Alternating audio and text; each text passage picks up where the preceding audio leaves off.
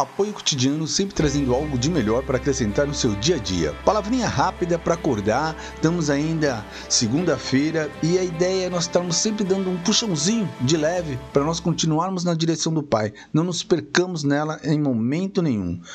A palavra viva, a Bíblia, a que nós vamos estar utilizando agora é Romanos 7, 15, 20 e 25.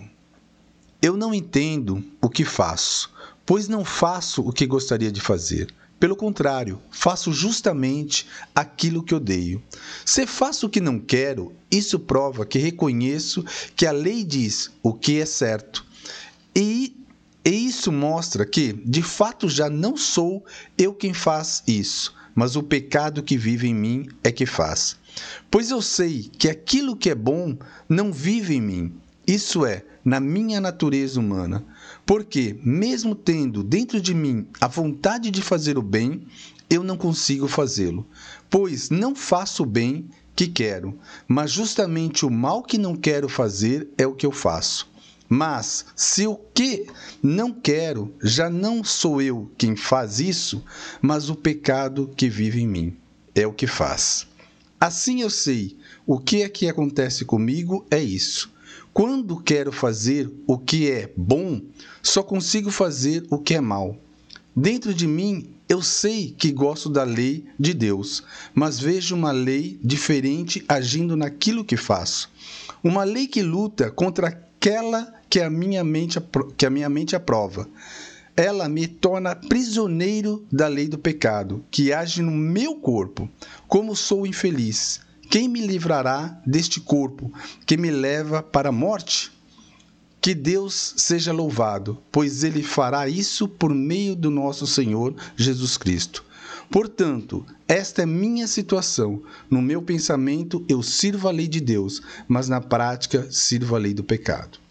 Meu querido, minha querida, é confuso, é forte, é pesado e ao mesmo tempo se torna um puxão para cada um de nós.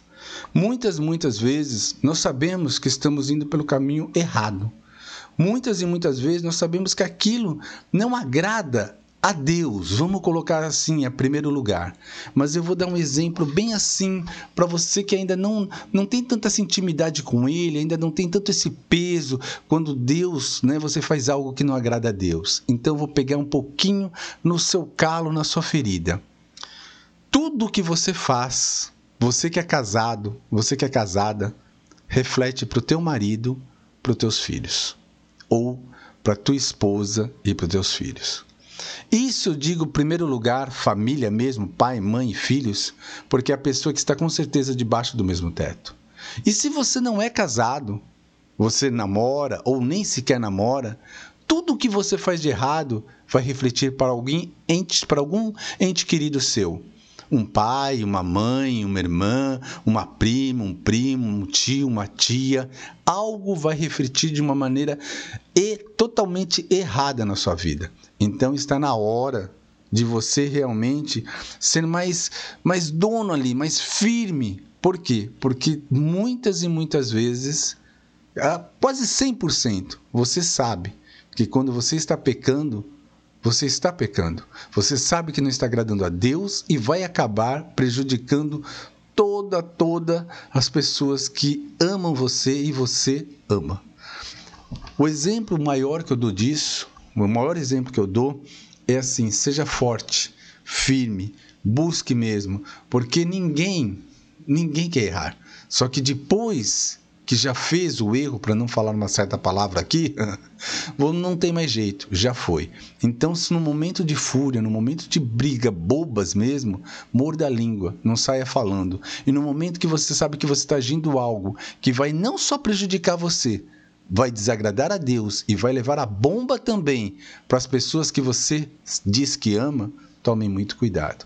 Esse é só um lembretinho, só um acordar assim, para você ler daqui a pouco, meditar sobre esse versículo, um pouquinho mais sobre Romanos, ver realmente o que, que você está fazendo da sua vida. Lembre-se, lembre-se disso. Um forte abraço. Daqui a pouco tem muito mais para nós. Até!